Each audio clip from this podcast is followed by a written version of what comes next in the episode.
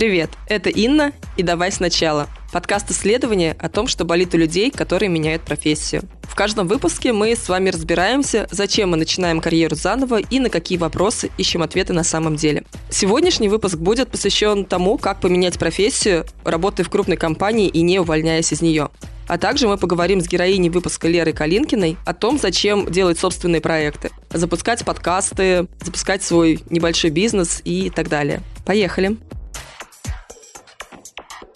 Сегодня у меня в гостях Валерия Калинкина. Лера переходила из продаж в IT, переезжала из Екатеринбурга в Ростов и затем в Москву, а также Лера сейчас занимается личными проектами. Лера, привет. Привет. Где-то 10 лет э, моей жизни ушло на то, чтобы заниматься продажами в различных крупных компаниях и занималась и продажами B2B. Сейчас, последние два года, я перешла в IT, как говорится, в IT, в IT, и я туда вошла. Сейчас у меня есть несколько личных проектов, один из которых это подкаст, который называется «Словами через рот» о книгах. Также у меня еще есть личный IT-проект, который я сейчас начала там в рамках такого пэт-проекта. Ну и, собственно, я работаю на основной работе менеджером проектов в большом и крупном зеленом банке.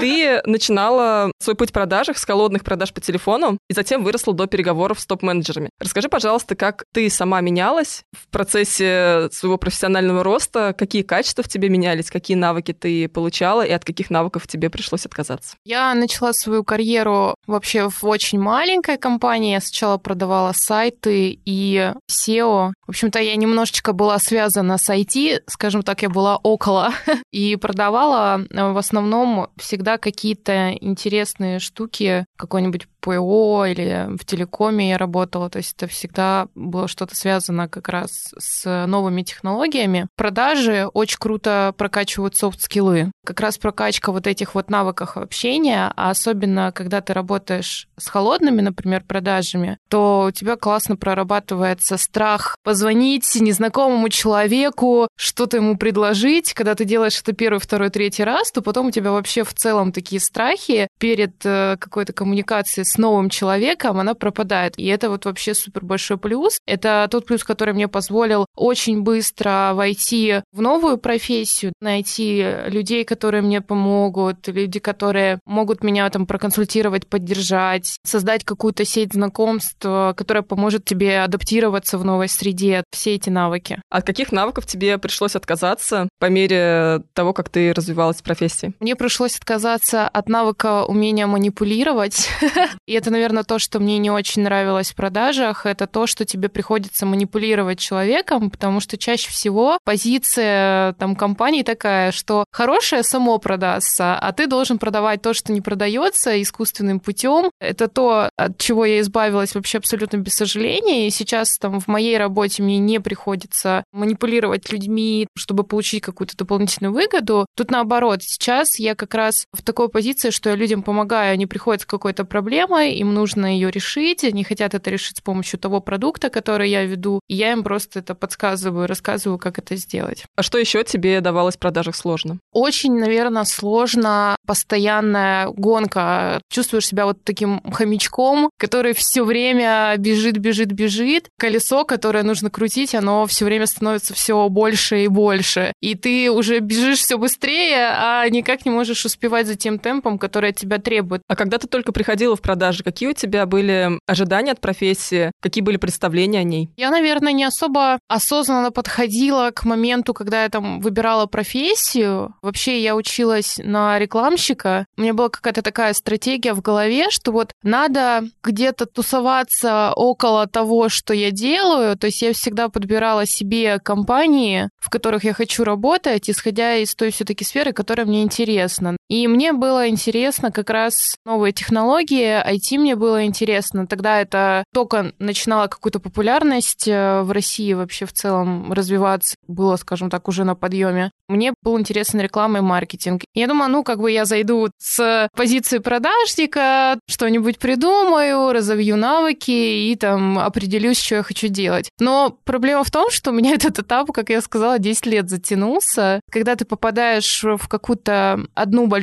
компанию в продаже, обычно, если ты попадаешь вот в какое-то направление, то дальше тебя работодатель готов воспринимать только в роли продавана. Сложнее уже какой-то сделать маневр в какую-то сторону. То есть при определенных усилиях, просто до этого я не понимала, я только вот потом в процессе поняла, а, так вот, как можно сделать, как эта машина работает, чтобы наконец-то можно там сдвинуться было с мертвой точки. А так получалось, что я как-то пошла по этому пути, думала, да, я ничего не умею, продажами, что там, типа, с людьми разговаривать, вроде разговаривать умею, ну, нормально, посмотрим, справимся. Потом, когда уже ты начинаешь заниматься, и ты уже просто в это втягиваешься, и просто у тебя уже по накатанной идет, ты там компания за компанией, там какие-то повышения, сделки растут, еще что-то. В какой-то момент все равно происходит вот это выгорание, которое неизбежно, наверное. И оно у меня произошло, и поэтому я решила уже сменить свою сферу деятельности. Как вообще ты пришла к решению сменить сферу деятельности? Это был накопительный эффект или все же ты помнишь конкретный момент, когда ты открыла глаза или остановилась на месте и сказала, так, все, хватит, я ухожу? Наверное, было и то, и другое.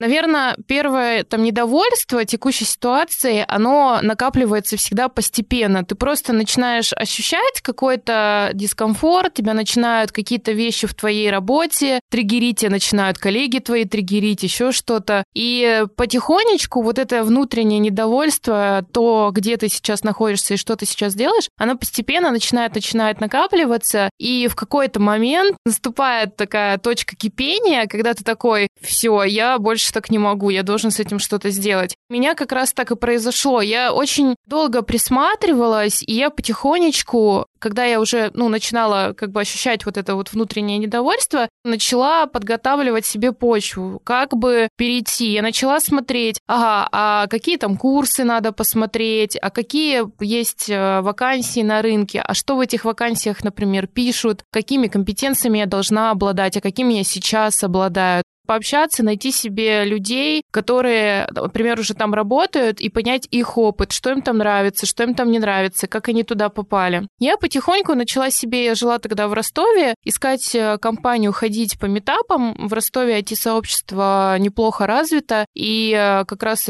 пошла на метапы, познакомилась с ребятами, начала с ними дружить, э, ходить на мероприятия совместные и так далее. И мне это тоже дало большой толчок. У меня всегда были люди, которые там что-то подсказывали, подскажут, которые работают с этим. И второй момент — это вот обучение, то есть наращивание тех компетенций, которых мне не хватало для того, чтобы получить какую-то должность. Я это делала так вяло текуще, скажем так, то есть почву готовила, но никак не могла решиться и принять решение какое-то такое жесткое. Помню, конкретно момент. Это был карантин, и у меня случился кризис на работе, по-моему, какой-то конфликт э, с руководителем или что-то из этого. И я такая подумала, ну все, хватит уже, ну сколько можно. как бы я уже там проходила курсы по питону, которые нашла на площадке. Абсолютно там бесплатный курс, даже не какой-то там платный специальный. Я его посмотрела, позвонила HR, а до этого где-то месяца за два меня звали тоже работать продаваном, но в Москву уже. И я такая говорю, все, я поняла, я не хочу больше работать и СЛОМ. Даже если будет вакансия, можете меня на нее больше не рассматривать. Вот, если будут вакансии, связанные с проектами, я хочу именно в это направлении работать, то пишите, звоните. И мне через два дня HR звонит и говорит, Лер, у нас тут появилась новая вакансия, и как раз вот ты мне говорила, что ты это хочешь, и как раз вот у нас есть, давай пособеседуемся. Я такая, окей. Вывод такой, что не надо бояться высказывать, во-первых, да, свои желания прямо, а во-вторых, нужно готовить себе почву заранее. Если вы чувствуете какое-то недовольство ситуацией, где вы сейчас находитесь, всегда нужно оглянуться вокруг и подумать, а что вы можете сделать сейчас, в текущем моменте, какие у вас есть вокруг ресурсы, чтобы эту ситуацию изменить. И это всегда сто процентов сработает.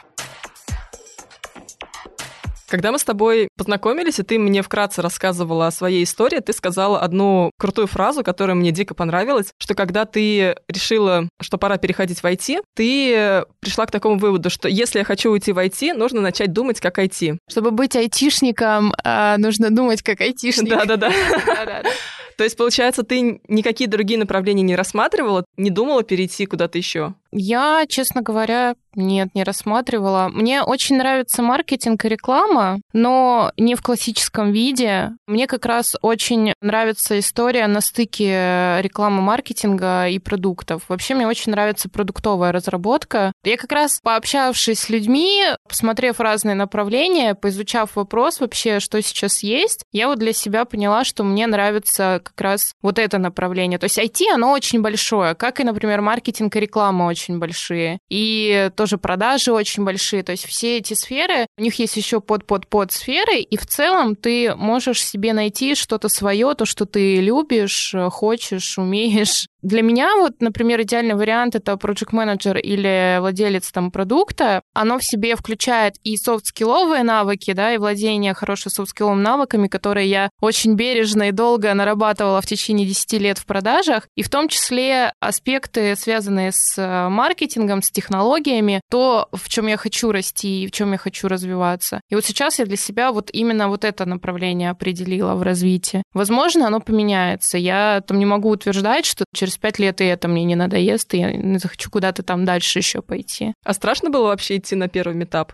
Ну, наверное, отчасти да. Я же не выступала там, я же просто послушать, но было немножечко диковато. Я никогда не общалась э, с айтишниками в таком количестве. Первый метап был про проект менеджерство как раз-таки. Он там для именно менеджеров проектов, поэтому для меня он вообще был супер интересный, как раз то, что я хотела узнать. Я как раз познакомилась с человеком, который организовывал, а он организовывал еще эти сообщества, специальное пространство для айтишников, где можно было собраться, поиграть э, там в какие-нибудь настольные игры, пообщаться. То есть это такая суговая история, но конкретно для айтишников. Как раз там влилась в эту тусовку.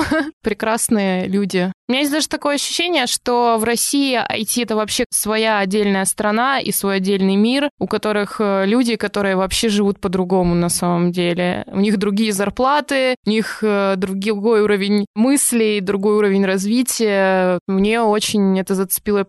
Я поняла, что это та среда, где я бы хотела развиваться. А ты сразу понимала, что пойдешь именно в project management, или ты рассматривала и другие профессии в IT? Я, естественно, да, там поизучала вопрос с э, разработкой. Я прошла курс программирования и попробовала попрограммировать. Но я поняла, что именно сам процесс кодирования, ну, это очень интересно, мне понравилось это изучать, это очень классно, прикольно, там всякие алгоритмы. Но я для себя поняла, что мне это не очень интересно в плане самой делать. Я поняла, что из этого можно быть менеджером проектом, управлять этой историей. Это то, что у меня может действительно хорошо получиться, и в чем мой опыт и предыдущий, и будущий может быть очень полезен. Поэтому я для себя, да, там определила как бы сразу вот эту историю. Расскажи, пожалуйста, чуть подробнее про процесс перехода внутри компании. На какой позиции ты работала? Какой у тебя был грейд, уровень? В зависимости от того, как в вашем банке классифицируют сотрудников, и на какую позицию ты пришла? Мне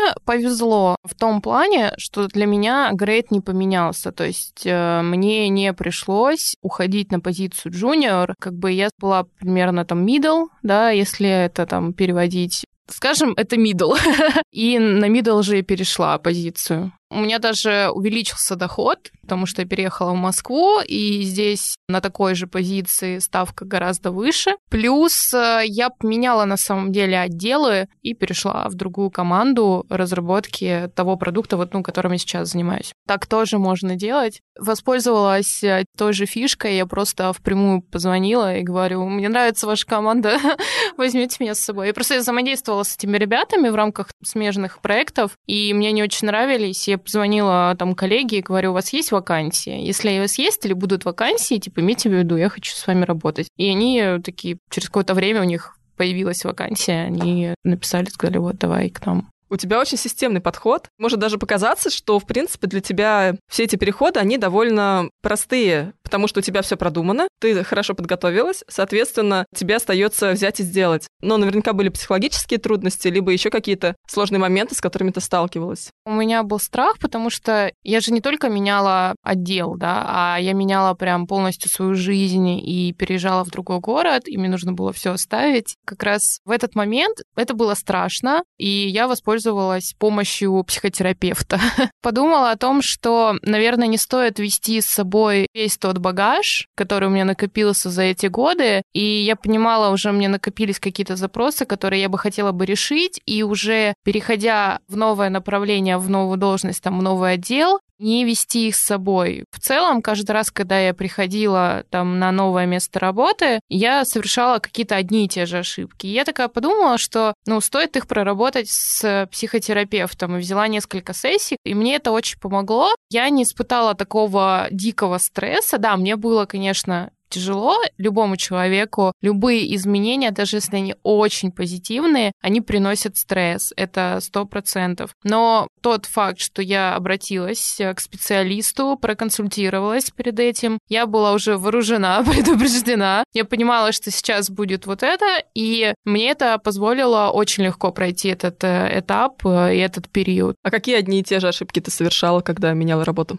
Страх ошибиться. И второй — показаться некомпетентной компетентной. И из-за этого я приходила и пыталась показать себя более компетентной, чем я есть на самом деле. Даже я могла быть компетентной, все окей, но я была, ну, если говорить простым языком, выскочкой. Ну, то есть в глазах своих коллег, когда я приходила и начинала такая, воу-воу-воу, давайте там вот это, вот это, вот это, и начинала какой-то движ все время наводить, то мне такие говорили, Лера, ну, типа, что ты тут со своим уставом в наш монастырь пришла? И все время из-за этого, во-первых, возникали какие-то конфликты. Сразу я приходила приходила, и мне сразу какое-то негативное обо мне впечатление да, производилось. И второй момент — это боязнь вот ошибиться. Наверное, что не получится, что я чуть-то накосипорю, а я все время косипорю. А мне еще достался такой руководитель, который не прощает ошибки. То есть э, я знала историю, что он просто уволил человека из-за переписки, из-за того, что он неправильно ему ответил в письме. И я такая,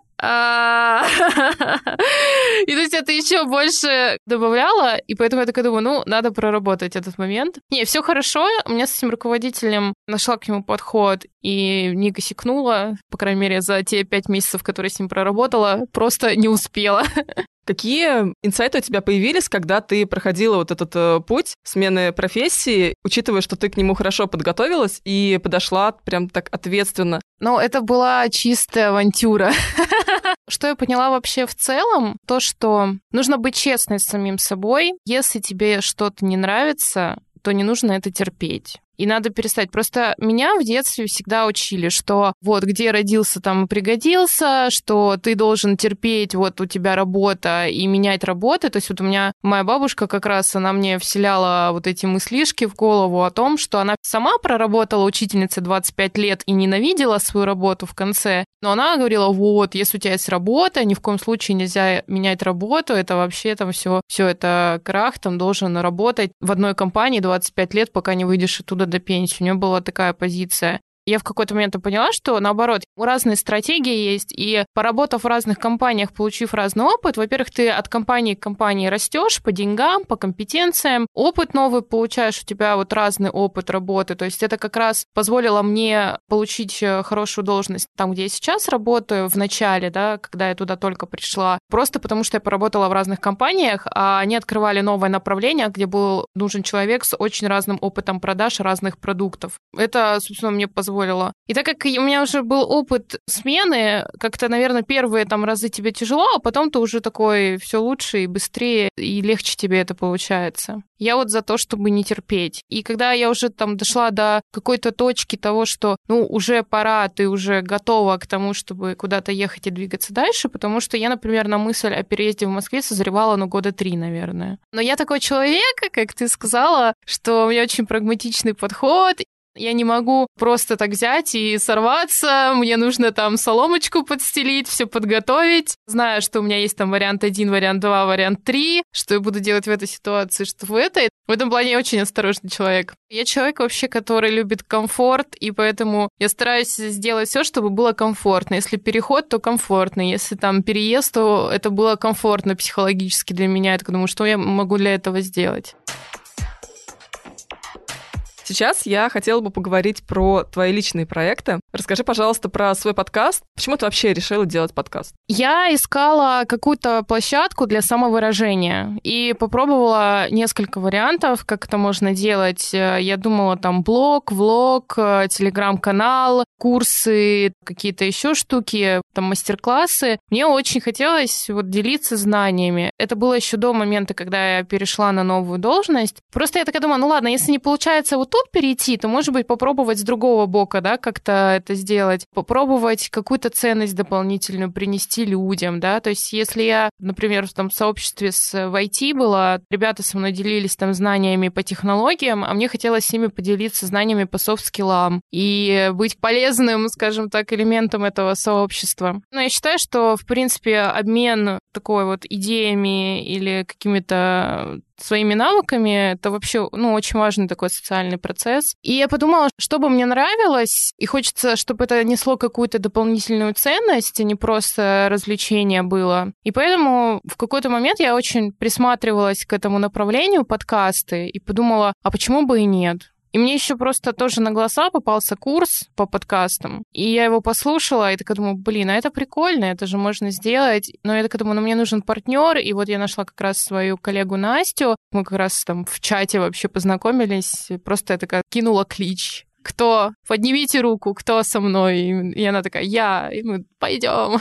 И классно, и оказалось, что Настя, она тоже хочет примерно того же, что и я, но у нас одни и те же ценности с ней, мы хотим эти ценности доносить людям и делиться опытом. Придумали такой формат, где мы читаем книги, мы читаем их очень осознанно, у нас долгая очень подготовка к, вообще к записи подкаста, дольше, чем интервью записывать, потому что нам нужно сначала прочитать книжку, потом нужно выделить основные советы, поприменять эти советы, понять, они работают вообще или не работают, и потом прийти и поделиться делиться об этом людям. И у нас были ситуации, когда мы брали книгу, читали ее, понимали, что книга, ну, полная чушь, смысла ее обсуждать даже нет, и это не несет никакой ценности. И брали новую книгу и читали ее заново, и поэтому у нас где-то, наверное, полгода подготовка и записи, наверное, пришли. Не считая того времени, где мы совещались и прорабатывали форматы. Ты сказала, что у вас, Настя, одинаковые ценности, которые вы, в общем-то, хотите передавать в своем подкасте. А какие это ценности? Во-первых, это честность, открытость, желание развиваться, желание делиться своим опытом, желание узнать что-то новое. Мы с ней вместе относимся к этому проекту так, что это классный опыт. Неважно, как у нас получится завоевать миллионную аудиторию, ну или хотя бы тысячную там для подкаста. Хочется, конечно, большего, но мы понимаем, что это, во-первых, для нас этот опыт стал очень классным. Мы прочитали столько книг, и многие книги на нас э, такое сильное впечатление принесли, особенно когда мы начали как раз применять подход не просто их читать, а именно прорабатывать эти книги, анализировать, накладывать на свой опыт, на свою жизнь. И уже даже вот сам этот процесс проработки через эти книги каких-то вопросов лучше, чем какая-либо психотерапия, и уже дало нам ценность. И мы очень надеемся, что наш проект э, поможет и другим людям натолкнуть их на такие мысли, чтобы что-то прочитать, что-то сделать, какие-то навыки улучшить. То есть мы там не даем какую-то тоже таблетку, и мы не пересказываем просто содержание книги, а мы рассказываем свой опыт, и каждый может его принять или не принять для себя. Когда вы выбирали название и обсуждали формат, концепцию, тебе приходилось использовать свои навыки из продаж, чтобы продать свою идею? Ой, у нас это очень сложно. Сама, наверное, идея формата обсуждения книг, она принадлежала Насте. Я уже больше просто там какие-то допиливала штуки У нас есть с Настей различия в плане, там, например, то, что нам нравится, да, какие-то визуальные вещи, к примеру. Вот мы когда подошли к дизайну обложек, инстаграмов и всего остального, мы прям очень долго ругались, что у нас вообще разные представления об этом. Но мы потом как-то сошлись, просто разделились, что вот она делает одно, я делаю другое. Мы как бы вместе там как-то взаимодействуем. Название, кстати, предложила Настя. Точнее, как мы просто эту фразу очень часто использовали в обсуждениях книг, либо там вообще в обсуждениях наших словами через рот. Это самый эффективный способ вообще в целом решать какие-либо проблемы. И мы такие, давай назовем так. В итоге оказалось, что есть три подкаста с названием словами. Не одни мы такие оригинальные, честно скажу. И поэтому наш подкаст называется «Словами через рот о книгах». Вот. Если вы будете искать его на площадках, то там в скобочках написано. Притом мы думали, что, наверное, надо переделывать название, но мы уже прикипели к этому названию, оно нам очень нравится. И мы такие, давай просто добавим о книгах, и все. Ну, в общем, так мы и оставили пока что. Может быть, мы что-нибудь поменяем, конечно. Может быть, какой-нибудь ребут, перезапуск сделаем. Сейчас просто у нас уже первый там сезон выпусков, он уже записан, и мы сейчас его просто монтируем, уже выкладываем. А вот какую идею все же ты продавала? То есть э, было что-то такое, что тебе прям пришлось именно продавать Насте? Идею, как лучше оформить обложку. Да, серьезно, Сначала я сама пыталась ее сделать, очень плохо получалось, но я не дизайнер. Потом мы пошли на кворк, на кворке у нас ничего не получилось, но тут как бы были такие косяки, что, во-первых, мы не особо заморочились сделать техническое задание, мы не очень вообще понимали, что мы хотим донести. В общем, мы заплатили денег и такие, ну, ладно, купили себе опыт. Покупать опыт — это бесценно, скажем так. Второй момент, я вот ей продала идею как раз того, что, Настя, если мы хотим, чтобы наши лица были на обложке, то нужно к этому серьезно подойти и немножко заморочиться, снять э, нас обеих, подобрать образы, подобрать концепцию, чтобы это очень органично смотрелось. Я надеюсь, что наша обложка, обязательно зайдите посмотрите, очень органично смотрится теперь. У меня как раз моя подруга фотограф, тоже были свои нюансы. Нашла фотографа, пошли, сделали там себе прически, макияжи. Получили еще тоже отдельное удовольствие. Настя была очень довольна этому процессу. И действительно, сейчас обложка у нас выглядит очень даже приятно. А если говорить про навыки, которые ты получаешь, работая над подкастом, то что ты можешь выделить? Какие навыки ты считаешь самыми главными? Как они вообще влияют на твою основную профессию? Как раз, кстати, подкаст э, позволил мне реализовать все мои знания, которые я получила давным-давно в колледже, когда училась на маркетинг и рекламу. И как раз сейчас, и как раз э, в создании подкаста я применяла эти знания в части развития и маркетинга и продвижения. И тоже и во втором проекте. То есть у нас э, тоже с э, другой подругой появилась такая идея сделать доставку женских боксов для тех самых дней. Не знаю, то можно ли произносить месячные в подкастах. Как я и говорила, что мне интересна продуктовая разработка. И у меня есть опыт работы с B2B продуктами, с B2B сегментом. B2B, что это? Бизнес-то-бизнес, э, то есть все, что связано с корпоративными клиентами. У меня абсолютно нет опыта работы с продуктами для физических лиц. И как раз э, вот этот проект, он позволяет мне проверить какие-то механики, всякие вот эти штуки продуктовые, как гипотезы потестить, как э, каздев интервью сделать, как э, продвижение таргет, как гипотезы проверить и прочие всякие такие штучки. В общем, это вот такой тренажер. Впоследствии этот тренажер, он может вырасти в какой-то продукт или в какой-то проект. Не факт, что он останется в таком ключе, да, скажем так. У меня такой подход, что любое твое действие, что бы ты ни делал, это всегда какой-то интересный опыт. И любой опыт, ты его потом можешь продать. Вопрос э, только то, как ты этот опыт упакуешь и как ты сам к нему отнесешься. То есть, окей, к примеру, да, там изучала я программирование. Я на это потратила энное количество часов. Но программировать я не научилась. Но зато благодаря этому обучению я знаю, как строится разработка, что такое сервера, что такое API, что такое код, что такое переменная. То есть я знаю основные понятия, о которых говорят разработчики. И когда я работаю менеджером проектов, когда мне приносят какой-нибудь скрипт там на SQL или там говорят, вот у нас тут такой баг, и так далее, далее, я как бы не стою такая, не туплю, понимаю, о чем идет речь, почему это так случилось и как это работает. То есть мне это дали курсы. А почему ты пока что не видишь себя основателем компании? Не знаю, мне пока не хватает, может быть, уверенности в себе.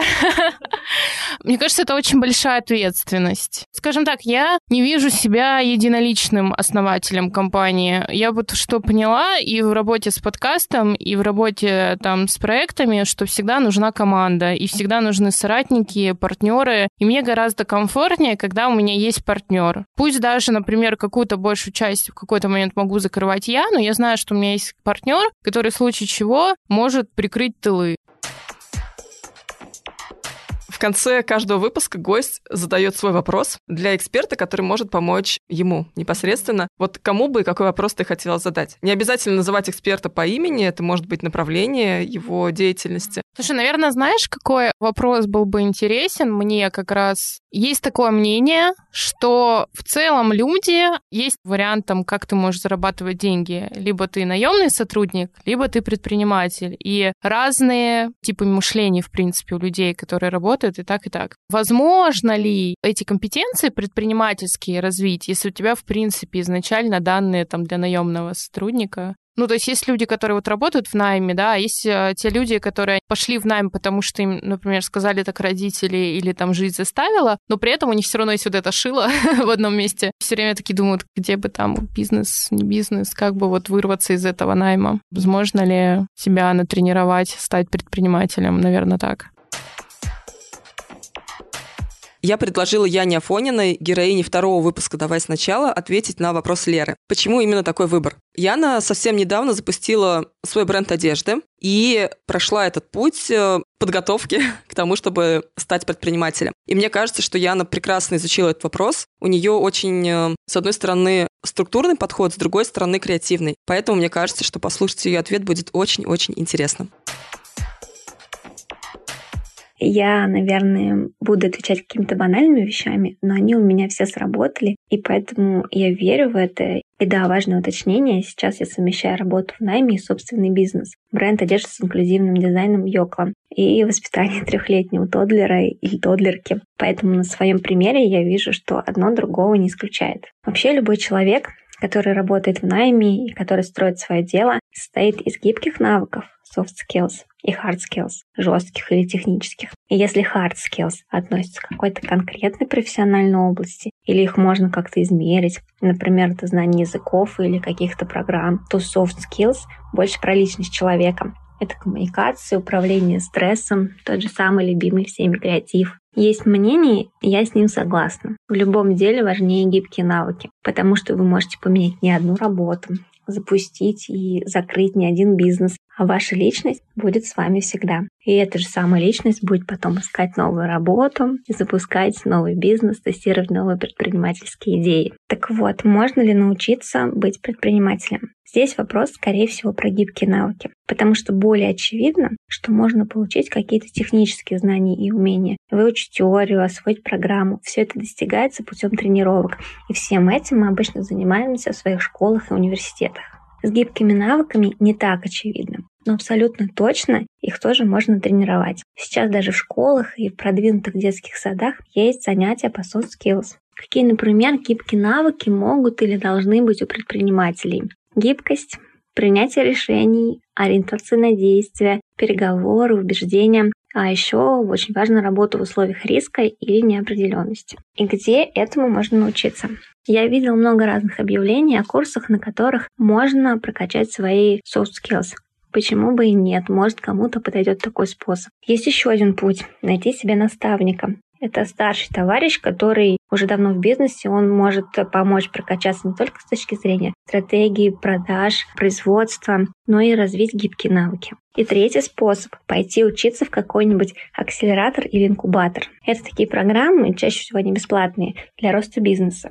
Самый классный акселератор для социальных предприятий в Impact Hub Moscow. Если вас интересует устойчивый социальный бизнес, то вам точно будет полезно. Я могу рекомендовать Impact Hub, потому что сама прошла программу 90 Days Challenge, и именно там родился мой бренд Йоко, в том виде, в котором он есть сейчас. Мой путь в инкубаторе был от идеи до испытания первой отшитой футболки. И это очень много. Плюс там же можно найти точнее обязательно вам найдут, потому что это входит в программу трекера и наставника для своего проекта. Лера, я желаю вам найти свою идею, загореться ею, и тогда все возможности перед вами откроются. На сегодня все. Спасибо, что послушали этот выпуск, и спасибо, что делитесь со мной впечатлениями о подкасте в личных сообщениях, комментариях под моими постами. Мне это очень приятно и очень ценно, и к тому же это помогает мне делать подкаст лучше. Поэтому не стесняйтесь присылать мне обратную связь, рассказывать, что вам нравится, что не нравится, и я буду стараться учитывать ваши рекомендации. У меня уже записано следующие четыре выпуска, и, в общем-то, сейчас я работаю над тех заданиями на монтаж для них. Если интересно, расскажу об этом подробнее в соцсетях подкаста, в Телеграм-канале и в Инстаграме. Все ссылки оставлю в описании. Также буду рада видеть вас в друзьях у себя на Фейсбуке. Там я тоже периодически рассказываю про подкаст. Пока-пока.